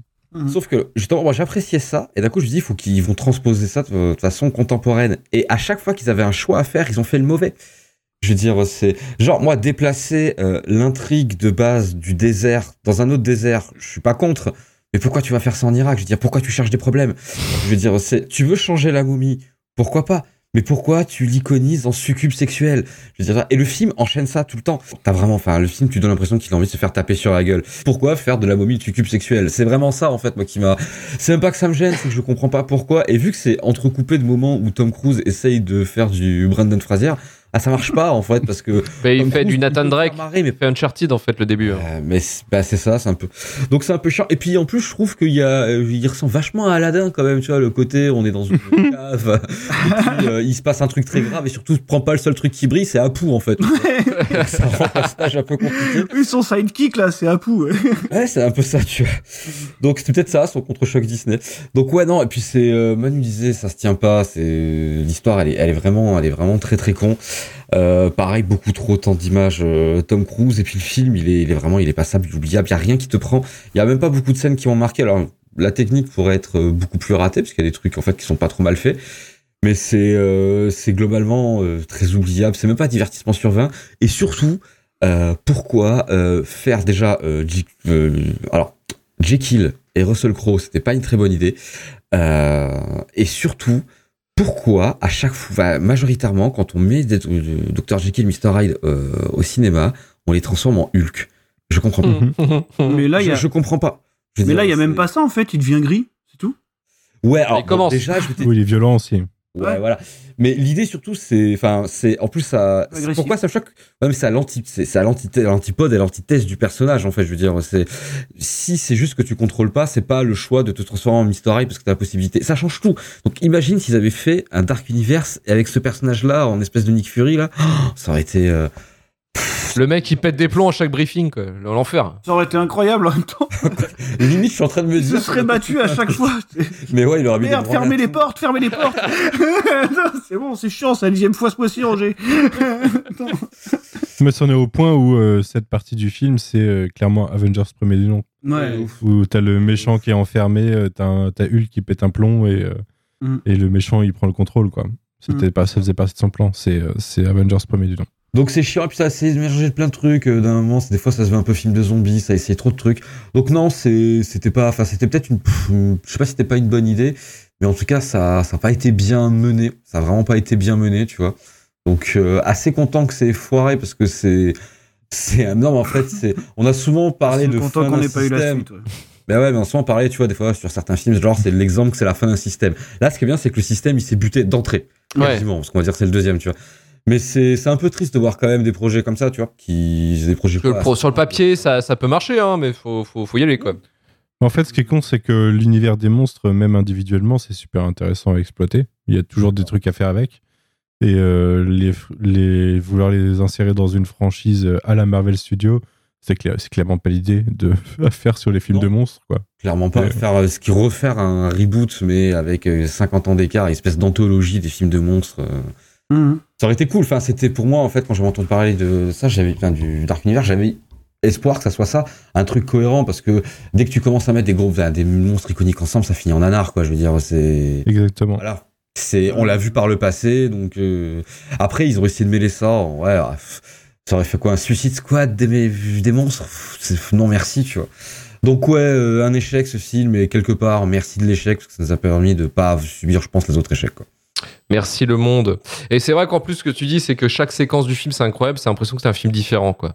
Et il n'y a aucune putain de, de cohésion, quoi. Alors, le film s'est planté, mais alors planté royal. Puisqu'en fait, le film a coûté. J'ai vu au ciné. Ah, bravo. Sachez-le. Bravo. Merci pour lui. Merci pour lui, merci pour, euh, merci pour le sub, merci pour le sub Manu. Euh, 195 millions de budget, 345 millions de budget marketing, donc on est quasiment à 500 millions et le film n'a rapporté que 410 millions et en forçant très très fort parce que dans les 410 millions il y a forcément des, des frais qui, ont, qui sont tèges. Euh, donc le film est un- une foirade totale, hein. ça, a été, ça a été un gros bide et puis ça, ça, ça a cassé un peu la caisse. Euh, donc il y aura plus de tentatives de ça maintenant. Je pense qu'ils ont compris. C'est bon, c'est fini. On arrête les conneries. Donc Universal a appris euh, sa leçon en fait en cette fois-ci en disant bon, j'ai mes putains d'Universal Monster, je vais en faire un truc. Donc Hmm. ils sont pas calmés. Donc ils ont décidé de faire en fait en gros, euh, on va euh, faire des, des, des films avec des budgets de merde, donc 2-3 millions. On va les confier à des mecs qui savent que faire que ça. Et en fait, ils ont commencé à le faire avec euh, The Invisible Man en 2019. Euh, oui, non, 2020, pardon. De Leif Wanwell. Qui est en plus un Blumhouse pour le coup. Et qui est un Blumhouse, justement. Ils ont, ils ont ils coproduisent ça avec Blumhouse. Que je trouve pas trop mal. Qui est efficace. Efficace euh, dans son truc délire d'un film à 2-3 millions de patates, quoi. Et euh, effectivement, en fait, maintenant, ils vont essayer de faire que des films comme ça individuels. Des films d'horreur, principalement. Marketés pour les jeunes, qui va se vendre comme des petits pains à chaque fois qu'il y aura une sortie, quoi, tout simplement. Et euh, c'est peut-être finalement la meilleure solution, c'est d'essayer de moderniser. Ouais, c'est de moderniser des, des monstres de l'époque et essayer de les moderniser maintenant dans le monde d'aujourd'hui. Et c'est pas, c'est pas, c'est pas con comme idée, finalement. Euh, donc merci aussi peut-être euh, bah, finalement à la momie de se planter pour euh, maintenant trouver des, des films, des petits films sympas quoi. Ouais, ouais, ça, ça tape un autre marché, quoi. Ouais, mais bon, c'est autre pas, pan du, du cinéma, c'est. c'est pas plus mal, c'est pas plus mal. Ouais. Et Marvin, pour finir sur la momie, allez, dis-nous tout, dis-nous tout, dis-nous ce que t'as à Bah pensé de cette ouais, expérience. Comme, euh, co- comme tu disais, c'est vrai que ça fait euh, des années, des dizaines d'années, des décennies que Universal tente de faire quelque chose avec ces fameux Universal Monsters euh, sans trop savoir quoi faire, quoi. hein. C'est-à-dire qu'il y a eu plusieurs approches. Il y a eu, il y a eu le truc de essayer de confier ça à des auteurs un peu confirmés. Ça a donné des trucs bien comme Dracula et des trucs euh, un peu un peu fluctuants comme le Frankenstein de Kenneth Branagh, par exemple. Oh, ouais. Euh, Aïe. Une autre approche dans les années 2000 euh, qui, qui avait été de faire du pulp avec justement la- les momies de, de Stephen Sommers et, et le Van Helsing, voilà, que, que je considère comme un espèce de, de guilty pleasure euh, que. On en reparlera, Marine. On en reparlera. qui donne beaucoup de choses. Non, parce que ça va rentre pas dans la shitlist, c'est pas si mal. Euh, Ça rentrera dans une shitlist Marvin et ça va te faire plaisir, tu ça, vas voir. rentre. Ça y rentre, ça y rentre, si vous voulez, je vous l'accorde. Van Helsing, Voilà. ça rentre. Ouais, bon, ça va, ça va. Et euh, ouais, ouais, donc voilà, ils ont, ils ont essayé encore une fois de ranimer ça dans une, comme vous avez dit, une espèce de franchise interconnectée. Voilà, un truc qui n'a pas vraiment de sens, quoi. Là, je, je comprends pas. D'ailleurs, le, déjà, le, le rapport avec le mythe de la momie, le personnage tel qu'il était présenté jusqu'alors. Là, c'est vrai que, comme disait Karim, je sais pas trop ce qu'ils ont essayé d'en faire. Après, oui, c'est vrai que peut-être Sofia Boutella, je l'aurais libérée en 10 secondes aussi, hein. Je dis pas. Mais, euh, mais, non, mais, Ah. voilà, tu vois. mais, mais, euh, mais je comprends, je comprends, je comprends pourquoi Tom Cruise se fait avoir assez vite. Après, en fait, le film, il commence très mal parce qu'il y a un truc qui m'a vite gonflé. Euh, c'est c'est- cette espèce de sidekick qui l'accompagne. Oui. Euh, comment il s'appelle? Veil ou je sais pas quoi. Et c'est vraiment, C'est Veil, ouais. le, side, le sidekick relou des années 90. Tu sais, c'est le mec, pendant la scène d'action, qui braille tout le temps. Ouais euh, ah, on va mourir Ah, monte sur le toit Tu m'avais dit que ça allait bien se En passer fait, c'est le, c'est le Martin Lawrence de Will Smith dans, Bad Boys 2, quoi. Tu vois C'est ça. C'est vraiment ça. Et lui, il est insupportable. Et au point où même mort, il continue d'être là. Tu vois Ah oui. Incroyable. le mec, il revient, il est dans la tête de Tom Cruise, tu vois. Et il continue de te faire chier. Il a plus qu'un œil, il est gris, il voit plus rien. Et il continue de t'emmerder à faire des blagues. Et- C'était ça la meilleure vanne du film. en et fait. il est absolument insupportable. Et c'est vrai que dans le ton, on ressent assez vite qu'on essaye de se rapprocher un peu de la version de Steven Sommers, tu vois. Je veux dire, on est quand même vachement détaché. Euh, Il y a un espèce de tempo comique alors qu'il marche pas du tout justement avec ce sidekick et même avec Tom Cruise lui-même qui est beaucoup plus léger que d'habitude j'ai l'impression. Oui. Euh, voilà tu sais ça vanne un peu. euh, le mec c'est un petit peu un escroc, un peu comme euh, Rico Connell machin. Bon, euh, d'ailleurs il s'appelle Nick et pas Rick, tu vois donc il y a un petit truc qui Mhm. change quoi. Après le problème du film, euh, il est éminemment visuel en fait. hein. C'est-à-dire que c'est un pur film. euh, tu vois ça aurait pu être une prod legendary un Oui. peu euh, un peu euh, sino-américaine euh, des années 2010 quoi tu vois genre euh, donc pas les bons legendary c'est-à-dire euh, pas Pacific Rim mais les autres Euh, ça ressemblerait plutôt à ça c'est-à-dire que en intérieur on a du bleu alors vous aimez le bleu les amis. Vous aimez le bleu et le gris j'espère. Vous aimez le monochromatique. Euh, et en extérieur on a du orange et du jaune. Voilà. Mais vraiment c'est du orange. C'est un coucher de soleil permanent. Voilà. C'est Top Gun en fait. C'est Top Gun. Tu vois c'est ça. Il, le soleil se lève ou le soleil se couche. Voilà. Et, et, tu sais, entre les entre le entre les deux les mecs sont chez eux. Ils sortent pas. Euh, voilà. Ils sortent qu'au lever ou cocktail, là, je- non mais c'est vraiment ça. Tu vois, je veux dire, c'est c'est vraiment cette colorimétrie euh, du du film cheap des années 2010 quoi, euh, bleu ou orange. Bon voilà, c'est- pas hyper intéressant. Le film est pas hyper bien mis en scène. Moi j'ai relevé peut-être, allez, euh, je, me suis amusé à relever trois quatre plans qui je trouve individuellement fonctionnent pas mal. Par exemple le plan du crash d'avion, je trouve qu'il marche, tu vois. Avec cette tête de Tom Cruise. Alors c'est peut-être parce qu'il me fait marrer sans le son, tu vois, donc je- un petit kink autour de ça. Euh, il y a un autre plan que je trouve pas mal. Alors c'est pareil, c'est des microsecondes. Hein. C'est une voiture qui passe au-dessus de Tom Cruise, tu sais, pendant qu'il fait une espèce de roulade. Et t'as une voiture qui Ah, passe oui. au-dessus de lui. C'est une espèce de rip-off du plan du d'un des autobots, je crois, dans, Ouais, dans Transformers, tu ouais, ouais, ouais. Voilà, c'est c'est honteusement volé, mais euh, mais voilà. avec c'est classe. avec classe. Voilà, tu vois, je suis en train de te citer des micro coupes de 3 secondes pour te trouver quelque chose d'à peu près euh, correct. Le film dure 2h05, hein, je te dis. Le film dure une non, Euh, 1h50. Oui, oui, ça. 1h50, mais c'est déjà beaucoup trop, c'était très long. Euh, sinon, voilà, l'univers mis en place, oui, il n'y a pas vraiment de sens. Alors, il y a tout un trip avec le Mercure, qui devait être super important dans le Dark Universe, tu vois, donc qui est, qui est un peu étrange. Et oui, oui, alors tous les personnages secondaires sont absolument risibles. Voilà, moi, le, moi je trouve que le pire là-dedans, c'est vraiment Russell Crowe, quoi. Alors, Russell Mhm. Crowe, il en est, Ah, c'est il en est l'enfer. à un niveau, il y a de la voix off parfois quand il parle, tu sais, au début. Il parle pas, c'est juste une voix off. Après, tu le vois dans son bureau en train de se faire ses injections et tout. Enfin, c'est absolument ridicule. Et effectivement, sa transformation en Mr. Hyde, elle est, elle est complètement folle, quoi. Elle est complètement folle. Le mec, il commence à avoir des veines, il devient gris, un petit peu agressif, mais il est pas si fort que ça, tu vois. Et, euh. Voilà, tu peux quand même le, tu peux quand même le maîtriser. C'était un peu balèze, quoi. Donc, euh, non, non, c'est- c'était franchement, j'avais pas prévu de voir ça parce que je l'avais jamais vu. Euh, voilà, c'est des trucs où vraiment, j'aimerais qu'on arrête, quoi. C'est- vraiment, c'est vraiment pas, c'est vraiment pas ouf, quoi. Même, même le, même, même la momie, en fait. Je veux dire, je comprends pas le personnage. Je, je sais pas. Et puis c'est étonnant parce que c'est La étonnant parce qu'au début. est folle, par contre. Je sais pas si vous vous rappelez de ce dialogue, c'est pareil. Alors, c'est écrit par qui? Par, par, par, ah, par David Kopp. Ah bah, ouais, génie aussi, lui. Euh, réalisé par Kurtzman, écrit par David Kopp. Tu dis ça, qu'est-ce qui pourrait mal tourner? Et, euh, Mhm. et, et du coup, il y a un moment où il y a la, il y a la, il y a donc la princesse, je sais plus comment elle s'appelle, Amanette. ou Ouais, Amanette. Amanette. Voilà. Et, et en fait, on lui dit, mais vous avez quand même tué votre père, euh, euh, sa femme et puis euh, son enfant. Oui, mais vous comprenez, c'était une autre époque. Elle, elle lui dit quand même ça, texto, pour, tu sais, pour se justifier, quoi. Genre, on peut plus rien dire. euh, c'est bon. Et- non, mais d'ailleurs, ju- justement, je pense dans les, dans les multiples scénarios de ce film qui ont été oubliés en, en- en chemin, Mm. dans l'intro, c'est clairement posé que à la base, euh, elle était censée hériter du royaume parce que euh, le, le père avait pas eu de fils. Non, mais c'est Et, euh, Elle avait pas et au final, et au final, il finit par avoir un fils et elle se fait niquer, quoi. Déjà, c'est la première chose que je me suis dit. C'est, ah, finalement, il a eu un fils, mais t'avais pas prévu ça. Euh, Ouais, non, non, mais. Il allait rester sans enfant et que t'allais hériter du. Ok, d'accord. Non mais déjà. Et c'est Non, mais il y avait- il y avait, je me suis dit à ce moment-là, euh, peut-être euh, il y avait un, un message féministe à bas le patriarcat. Tu Ah vois. ouais, mais non. Une, une mission de la momie dans ce sens-là. Ah bah En fait, non, elle a juste plus de personnalité une fois qu'elle est dans le futur, quoi. Enfin, Ouais, une fois qu'elle se réveille, c'est juste, euh, elle est là pour euh, réveiller Seth et puis voilà. Et elle a Ouais. pas d'autre objectif, euh, Ouais, elle a c'est pas de même pas personnalité. tu sais même pas trop pourquoi. Ouais, euh, Hmm pourquoi tu veux réveiller Parce qu'elle a passé un pacte pour le faire. De quelqu'un d'autre. euh, comment voilà. Comment en ça fait, marche les gens- Elle a des élus. En fait, il est pas élu. Tom Cruise, c'est juste le seul qui est assez con pour avoir tiré dans le câble. Tu vois Il était là à ce moment-là. Non, mais il était là, il a, décidé de le sortir le truc, euh, voilà, je veux dire, c'est pas un élu, tu vois, bah, il y a complètement rien. Et puis, bah, tu peux, tu peux niquer le truc en pétant la pierre rouge, quoi, Hein, c'est complètement idiot. Ah, tout, est, tout est d'une bêtise incroyable, quoi. Donc, on, on connaissait les travaux de scénariste de, de donc euh, je vous invite à aller voir sa filmographie si vous voulez.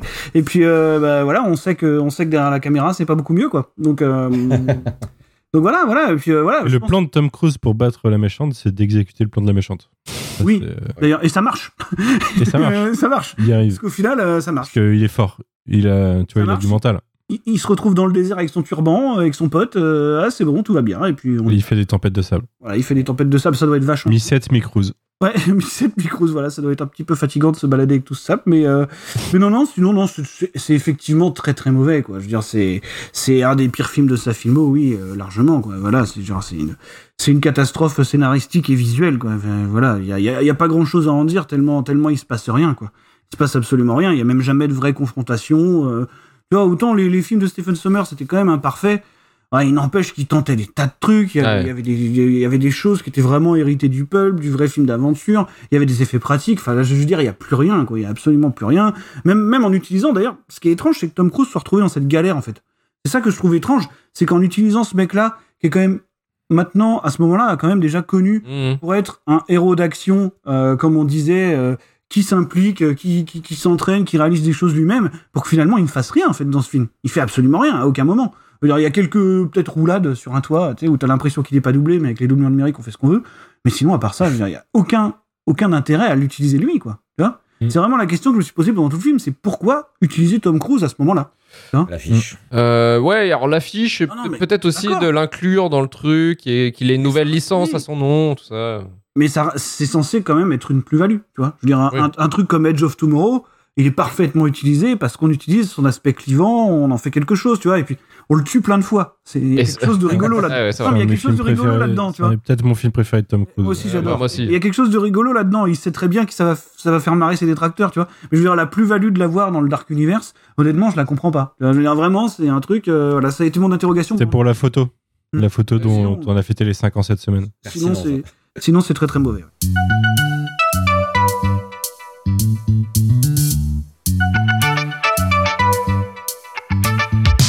C'est la fin de Shitlist. Merci Manu, merci Marvin et merci Merci. Karim. On remercie Thomas, Si. on remercie Thomas Soulard ce mois-ci pour ses 10 euros sur notre Patreon.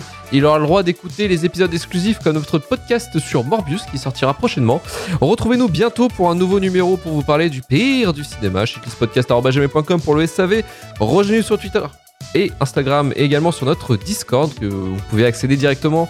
Il y a les liens sur les réseaux sociaux. Vous pouvez également vous abonner sur notre chaîne Twitch. On va reprendre les lives dans deux semaines. 5 étoiles sur Apple Podcast, Podcast Addict ou Spotify si vous aimez l'émission. Retour vers le turfu.com pour retrouver tous les épisodes de Shitlist, Rewind et le début de la fin. Partage un maximum le podcast. Allez, à dans deux semaines. Salut Salut